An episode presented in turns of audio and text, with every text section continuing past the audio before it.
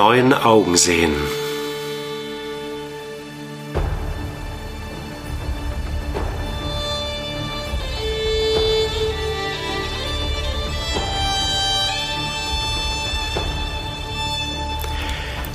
Auf der Suche nach einer Spiritualität für das 21. Jahrhundert.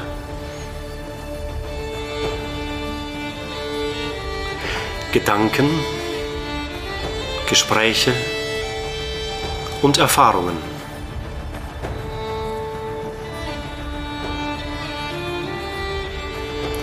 Ein Podcast mit Matthias Benziger.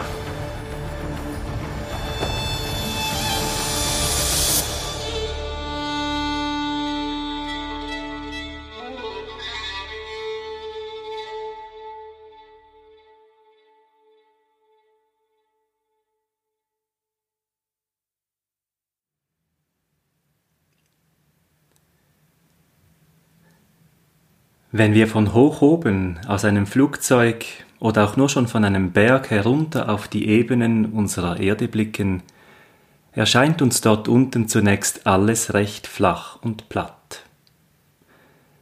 Nur die großen Konturen sind sichtbar, nur die großen Bögen und Bewegungen. Von da oben sehen wir das Allgemeine, die Abstraktion sozusagen. Sobald wir uns aber der Erde nähern und sich die Ebene unserem Blick langsam erschließt, sehen wir nach und nach, wie fein verästelt, wie vielfältig, wie konturenreich hier unten und mittendrin alles ist. Haben wir von oben nur eine grobflächige Ebene gesehen, so zeigt sie sich nun in ihrer ganzen Vielfalt.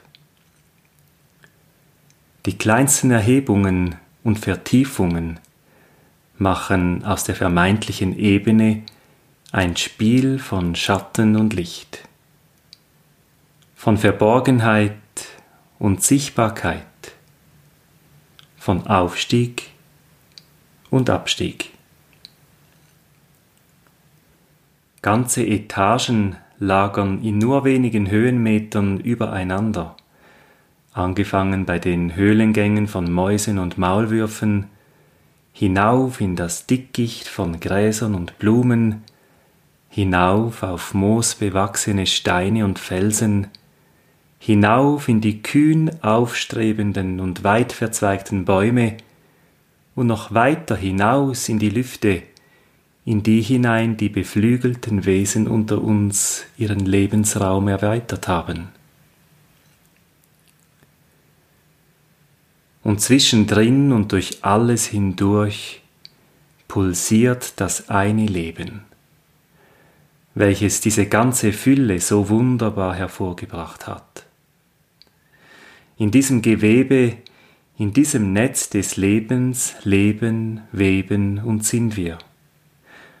Und gerade jetzt in dieser Frühlingszeit, in der Düfte um uns wehen, Wasser aus den Brunnen plätschert, und wir all das Grün zu Herzen nehmen, das so kraftvoll aus allen Hölzern, Ritzen und Böden hervorbricht, wird uns der ganze Reichtum so voll und ganz bewusst.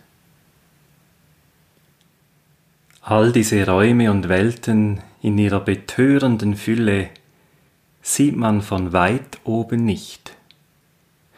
Was man sieht, ist nur eine Art eintöniges Einerlei, das flach und platt erscheint. Und dass man es nicht sieht, liegt wohl daran, dass diese Biosphäre, also diese Räume voll Leben, tatsächlich flach und platt ist. Denn verglichen mit dem Volumen unserer ganzen Erdkugel ist diese Biosphäre nur ein hauchdünner Mantel, der sich schützend und schmückend um eben diese Kugel legt. Ein Mantel, der es in sich hat, aus einem Gewebe so kostbar und edel wie das Leben selbst. Nichts an dieser Textur ist statisch und still, sondern alles in fortwährender Bewegung aus gegenseitiger Abhängigkeit.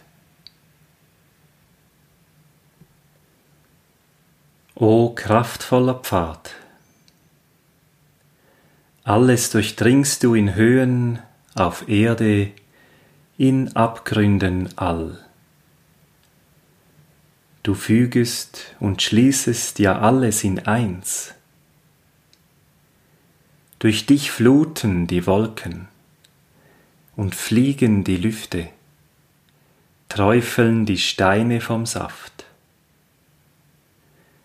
Durch dich bringen die Quellen die Bäche hervor und quillt aus der Erde das frische Grün.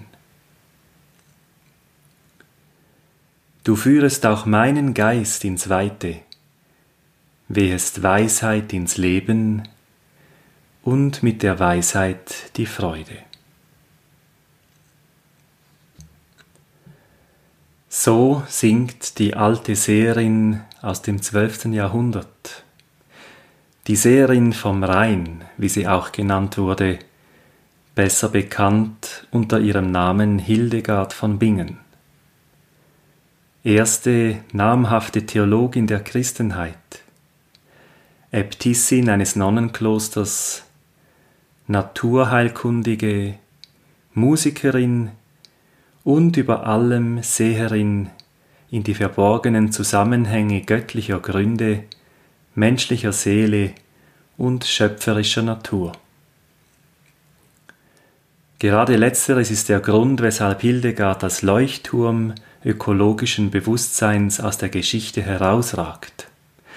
Sozusagen war sie die erste Grüne und ihrer Zeit weit voraus. Es erstaunt deshalb nicht, dass sie erst sehr viel später nämlich 832 Jahre nach ihrem Tod, im Jahr 2011 vom Papst heilig gesprochen wurde. Noch bevor die Universitäten mit ihrem aristotelischen Geist in Europa Fuß zu fassen begannen, war die Lebenswelt Hildegards, wie Heinrich Schippergis es sagt, noch ganz eingeborgen in die archaisch-sakramentale Lebensordnung des frühen Abendlandes. Archaisch-sakramental will heißen, tief hineingepflanzt in den Boden und in die Natur, die uns umgibt mit ihrem heiligen Zauber. Grün war deshalb ihre Farbe. Und jedes Jahr, wenn ich im Frühling durch die Wälder streife, mich unter das zartgrüne Lichterspiel stelle, welches die gerade noch kahlen Bäume aus sich hervorgezaubert haben, muss ich unweigerlich an sie denken. Für sie ist das Grün Symbol für die Lebenskraft schlechthin. Eine Lebenskraft, die in allem zur Gestaltung drängt, nicht nur im grünen Blattwerk, sondern auch am Grunde jedes lebendigen Organismus. Grün ist die treibende Kraft in allen Heilungsprozessen und verantwortlich für unsere geistige Vitalität wie auch für unsere seelische Gesundheit. Grün ist gezeugtes Licht, das alle Natur zu goldener Reife kocht. O edelstes Grün, singt Hildegard, du wurzelst in der Sonne, strahlst auf in leuchtender Helle, in einem Kreislauf, den kein irdisches Sinnen begreift. Du bist umfangen von den Umarmungen der Geheimnisse Gottes. Du schimmerst auf wie Morgenrot, du glühst in der Sonne flammen.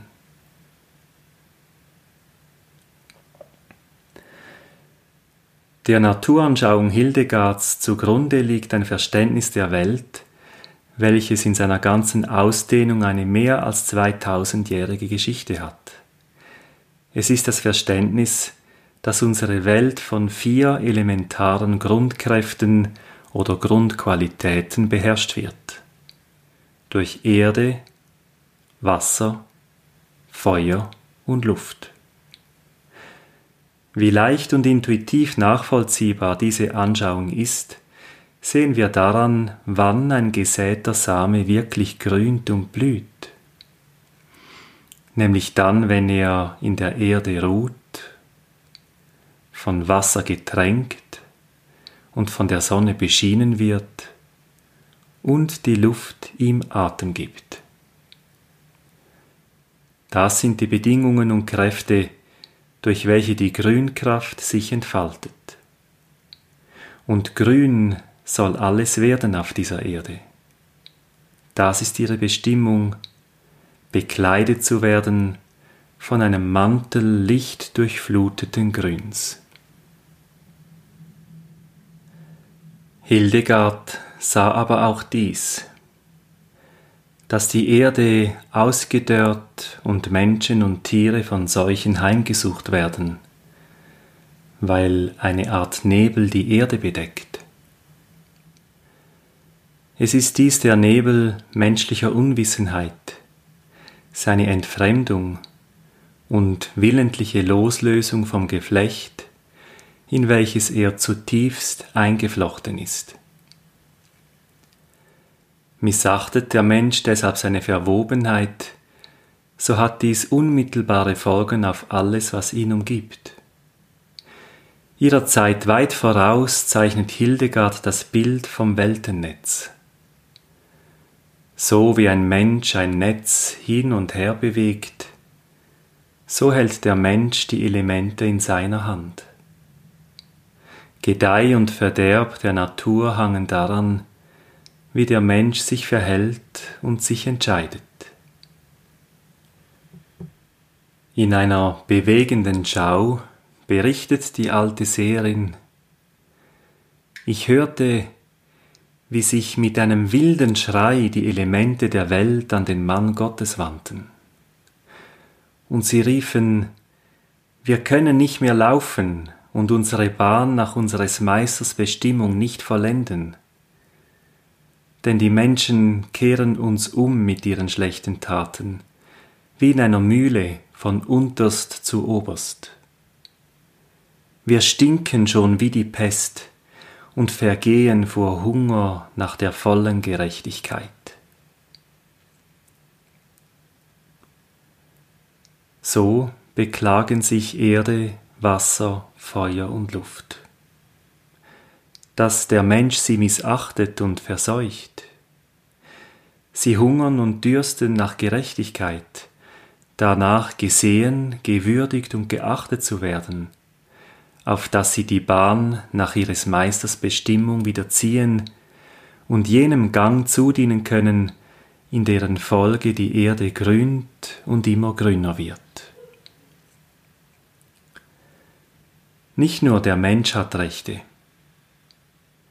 so leidenschaftlich unser Kampf für Menschenrechte sei, so leidenschaftlich sei auch unser Kampf für die Rechte dieser Erde.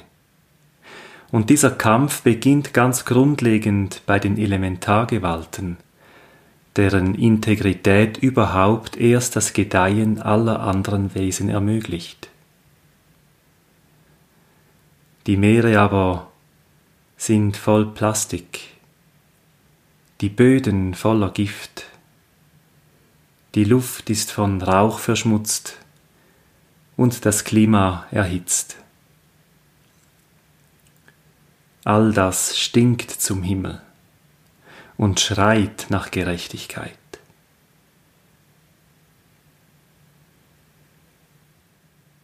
Nicht umsonst heißen die Elemente Elemente denn elementarer sind sie als alles andere. Wenn dies alles andere und an vorderster Front der Mensch auf Irrwege gerät, so schlagen sie früher oder später mit unbarmherziger Wucht und Gewalt zurück. Mir scheint, als stünden wir am Beginn eines solchen Gerichts. Und noch ist es offen, wie abwendbar es sein wird. In ihm müssen Sie nicht um Ihr Überleben bangen, denn Sie sind elementar. sehr wohl aber alles andere, weil ihr Werden und Gedeihen auf den Elementen fußt.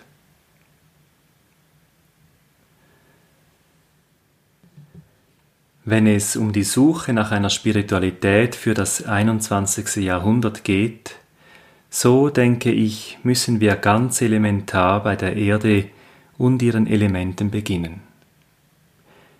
Wie wir sie in uns vergegenwärtigen, welches unsere Beziehung zu ihnen ist, wie wir sie in ihrem Eigenwert neu entdecken.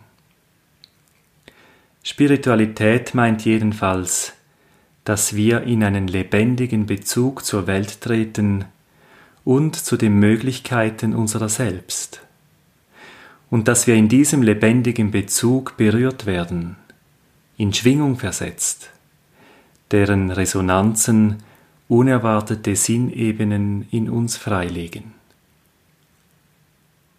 Was das konkret heißt, möchte ich mit einem Gang durch die faszinierenden Welten der vier Elemente erkunden, angefangen beim Element Erde. Ich weiß nicht, wie es dir während den letzten Wochen ergangen ist. Vielleicht standest du geradezu neben den Schuhen, hattest keinen Boden unter deinen Füßen, warst haltlos und kamst in Schleudern. Vielleicht aber war gerade das Gegenteil der Fall. Du bliebst mit beiden Füßen auf dem Boden, hast Sitzleder bewiesen, und warst ein Fels in der Brandung. Unsere Sprache ist voll von solchen Redewendungen, in denen die Qualitäten des Elements Erde nachklingen.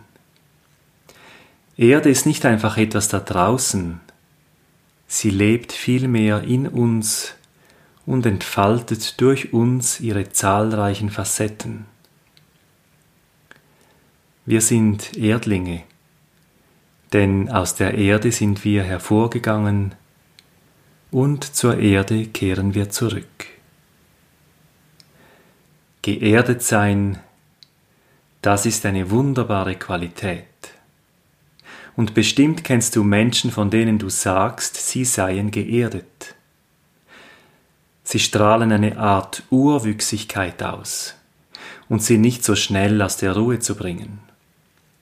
Tief verwurzelt leben sie aus dem Bauch heraus, und ihre Stimme ist sonor und klangvoll, ihr Lachen ansteckend. In ihrer Gegenwart fühlst du dich sicher. Urwüchsig oder urchig, aus archaischem Grund lebend, könnte man einen solchen Menschen bezeichnen. Verwurzelt wie ein Baum, der so schnell nicht aus der Bahn geworfen wird. Ein kostbares Gut in dieser Welt steten Wandels. Gerade jetzt steht das Land in Blüte. Irgendwann aber kommt der Herbst. Die Farben beginnen sich zu verwandeln, von grün zu gelb, von gelb zu braun. Blätter fallen von den Bäumen und die Vögel wandern aus. Andere Tiere sammeln Vorrat und graben sich in die Erde. Und dann kommt der Frost. Und es ist, als ob das ganze überschwängliche Leben sich nach innen gewandt hätte und still wird. Es taucht ab in die Tiefe und lebt in den Träumen des Winterschlafes fort. Ein unwissender Beobachter würde im Anblick der schlafenden Wintererde meinen, dass es da keinerlei Leben gibt, dass da Unfruchtbarkeit ist und Tod. Aber die mit der Natur Vertraute weiß, dass diese Ruhe vollkommen ist und die Stille die nötige Pause zum Leben. Die Erdkugel dreht sich und drehend umkreist sie die Sonne. Die Tage werden länger, das Licht wächst, der Frost schmilzt und die ersten Triebe des Frühlings beginnen sich zu zeigen.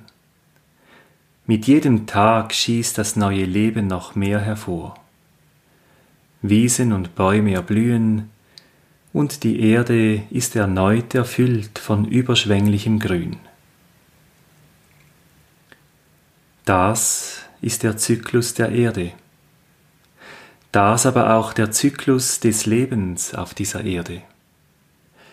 In diese Welt sind wir hineingeboren, und in dieser Welt steten Wandels sollen wir uns verwurzeln, uns entfalten, erblühen und Früchte bringen, um dann wieder in uns zu kehren, die Träume der Seele zu ergründen und sie dann in einem neuen Zyklus erneut zum Leben zu erwecken.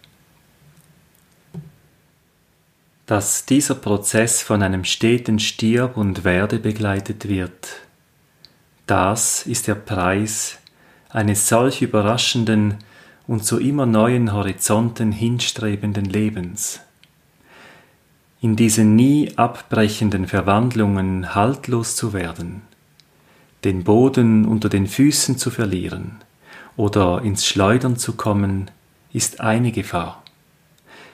Die andere ist, dass wir jeglichen Wandel abwehren, stur werden und wie besessen auf unserem Standpunkt verharren obwohl sich etwas Tieferes entfalten möchte. Wo also finde ich Halt in all diesem Wandel? Wo den Grund und Fels meines Daseins, der den Stürmen dieses ewigen Wandels gewachsen ist? Wenn wir unter die schillernde Oberfläche der Erde schauen, dann stoßen wir früher oder später immer auf Fels.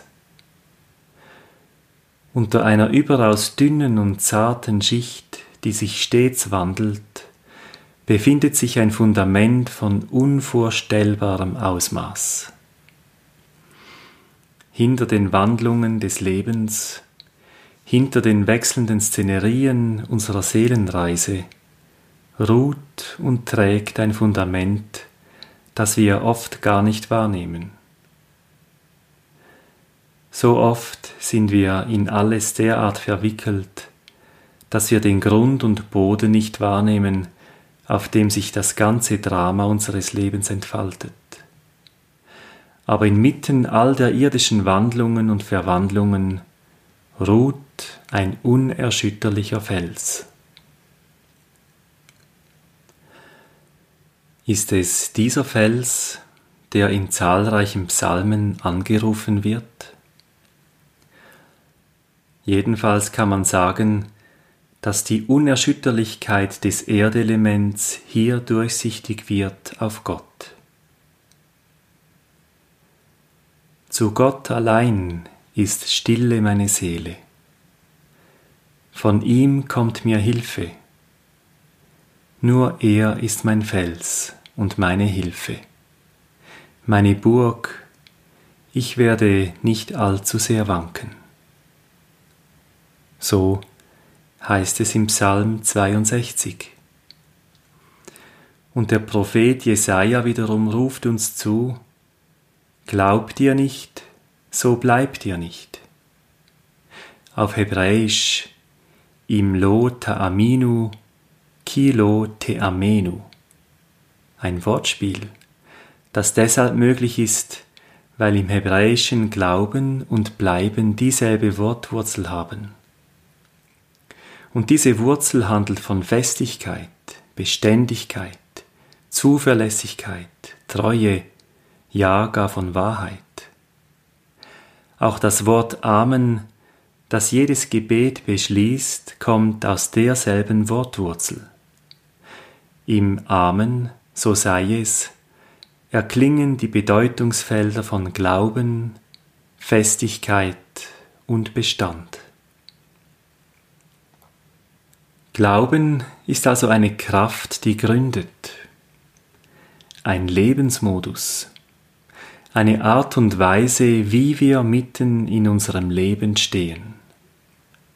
Vertrauensvoll, urwüchsig, frei von aller Angst. Macht uns die Angst eng, so macht uns ein urwüchsiger Glaube tief und weit. Solcher Glaube gründet uns auf jenem Felsen, der in allem Wandel unerschütterlich bleibt.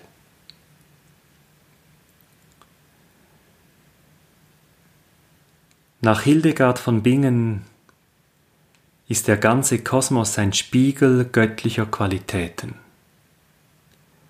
Das eine fächert sich auf in der Schöpfung, und erst in dieser Auffächerung wird der ganze Reichtum, im einen einst beschlossen, sicht- und erlebbar. Innerhalb dieser zahllosen Spiegelflächen ist es das Element Erde, welches die göttliche Qualität von Verwurzelung, Verankerung und Gründung in allem Wandel spiegelt, bezeugt und behütet.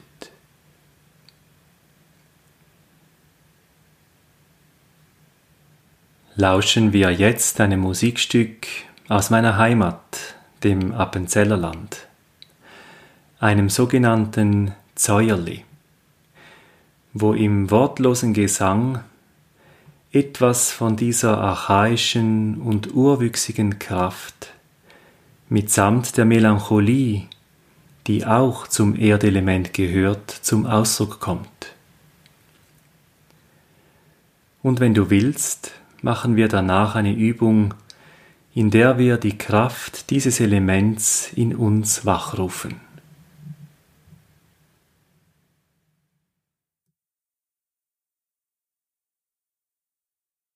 Yeah.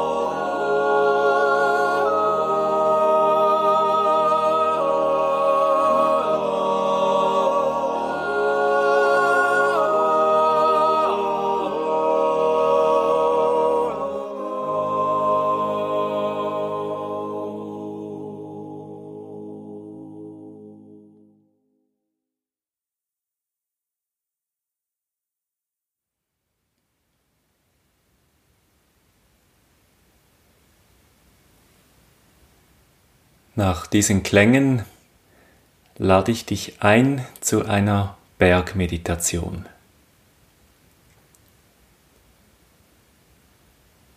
Setz dich dazu hin,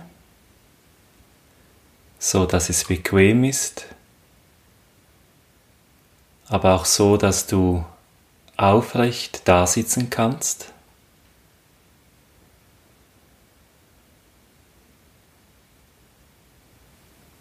Schließe die Augen.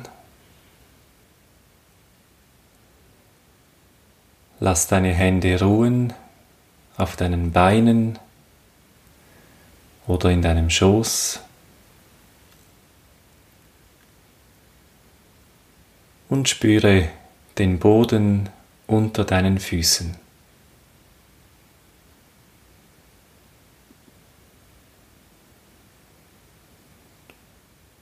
Lass dich ganz nieder, hier wo du jetzt bist.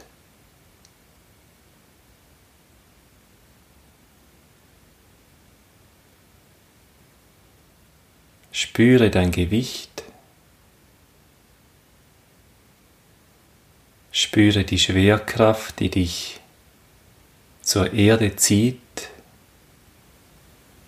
und dich auf dem Boden hält.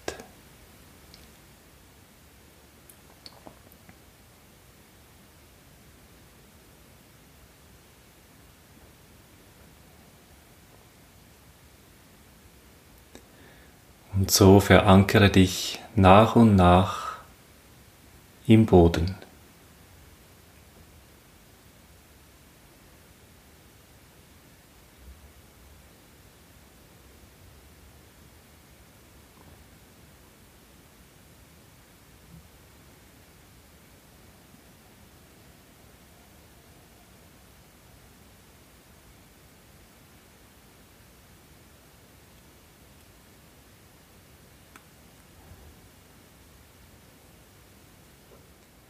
Lass jetzt vor deinem inneren Auge das Bild eines Berges entstehen.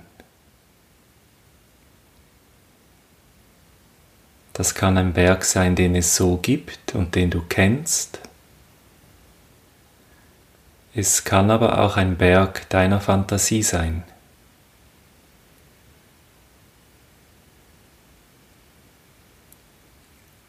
Lass ihn langsam konkret werden. Schau, ob er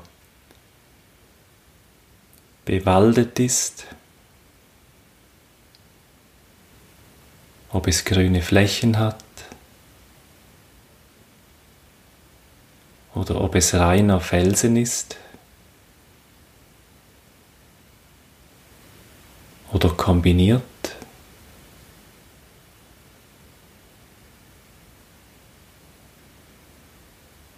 Schau dir den Gipfel an.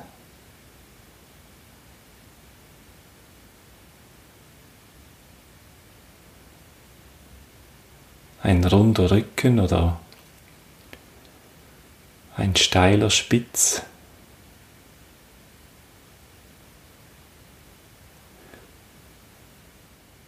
Und so mit den Einzelheiten etwas vertraut geworden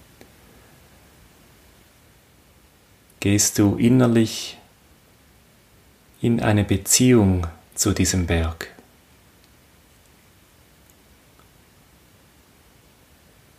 Versuch nachzuspüren, wie es ist, ein Berg zu sein.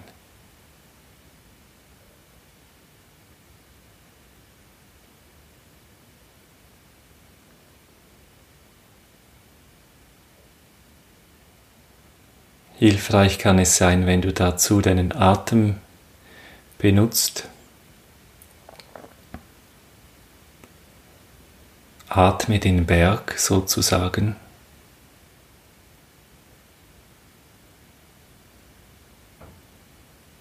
Lass in deinem Atem das Gewicht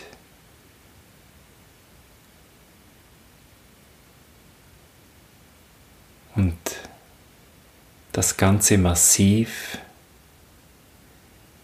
in dir sich entfalten.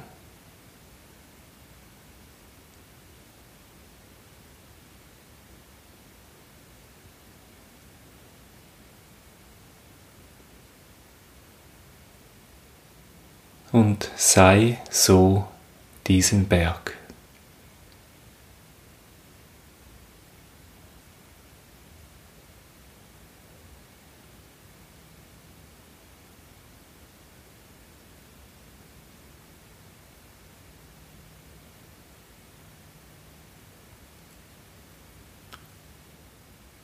Einen Berg, den es seit unvordenklicher Zeit gibt.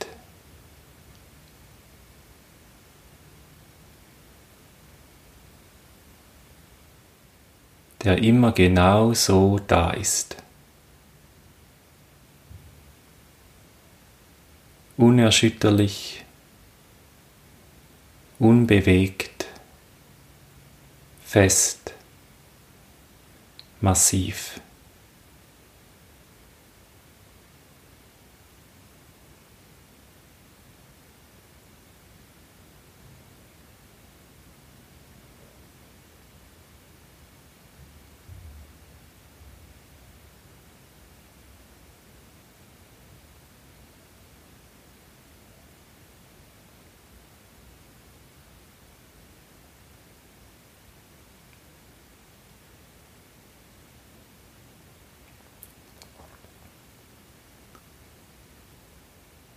Wenn am Morgen die Sonne aufgeht,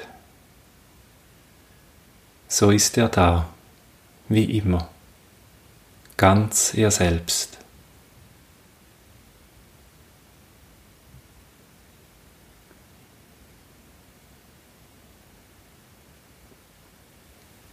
Sie steigt auf, das Licht fällt so und mal so.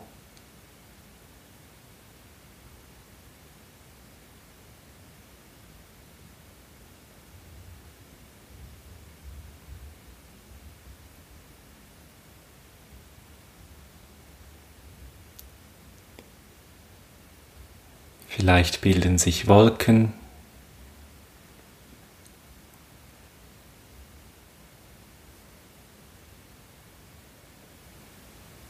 Vielleicht lösen sie sich auf.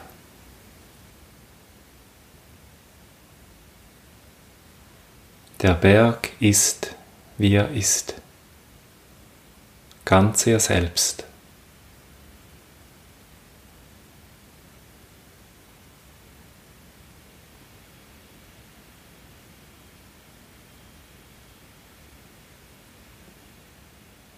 und die Sonne geht unter. Es wird dunkel und kühl.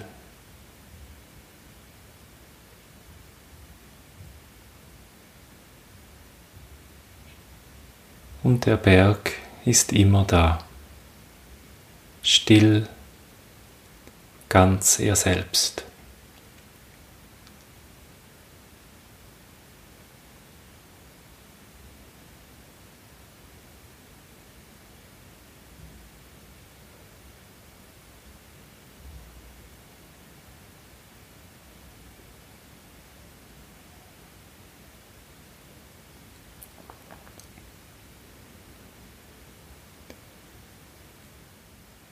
Und so geht er durch alle Zeit,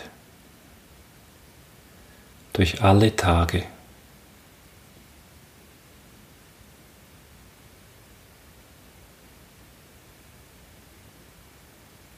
Es wird Frühling.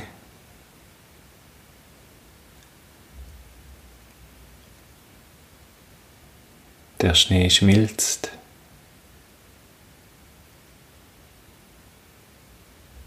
Die Wiesen werden grün,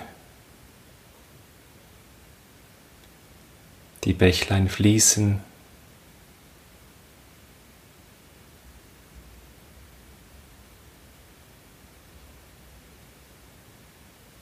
Es wird Sommer. Die Sonne steht hoch. Das Licht ist stark.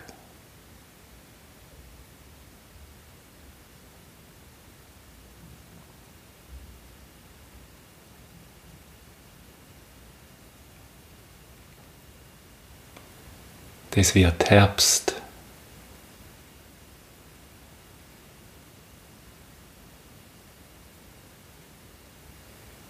Das Licht nimmt ab.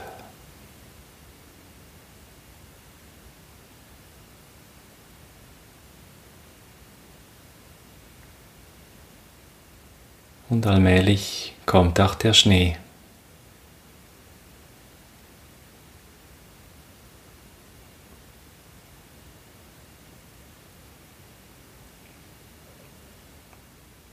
Schichten von Schnee. Eiswände, Eisklüfte, klirrende Kälte.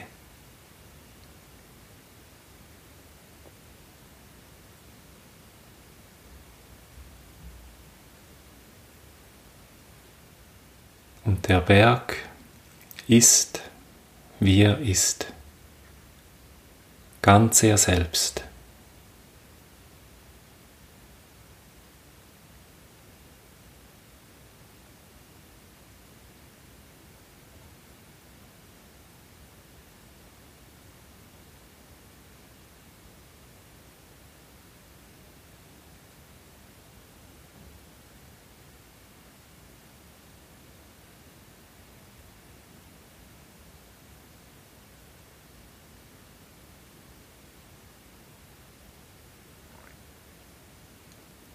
Und ein neuer Frühling kommt und ein neuer Sommer.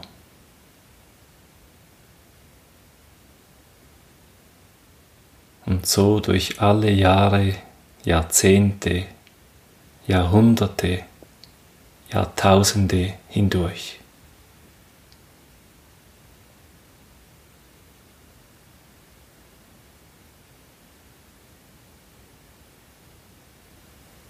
und der Berg ist, wie er ist.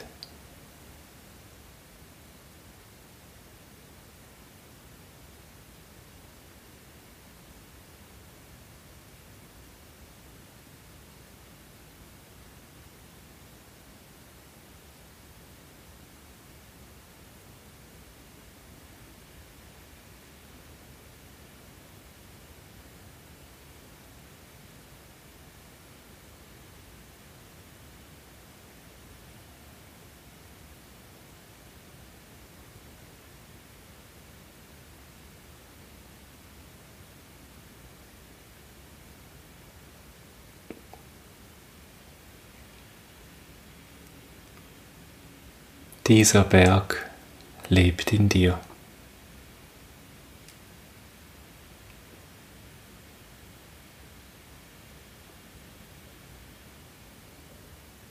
Das ist der Grund, auf dem du stehst.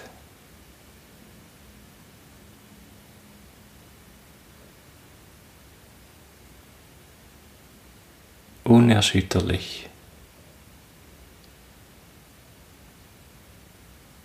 Fest gegründet.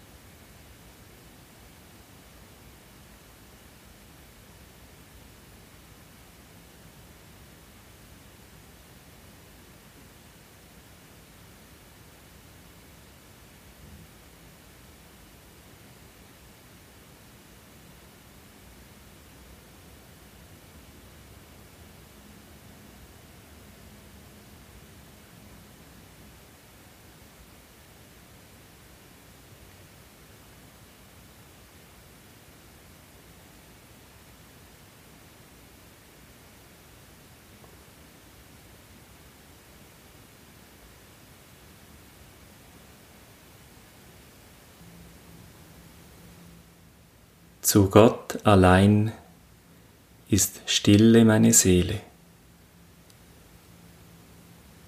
Von ihm kommt mir Hilfe. Nur er ist mein Fels und meine Hilfe, meine Burg. Ich werde nicht allzu sehr wanken.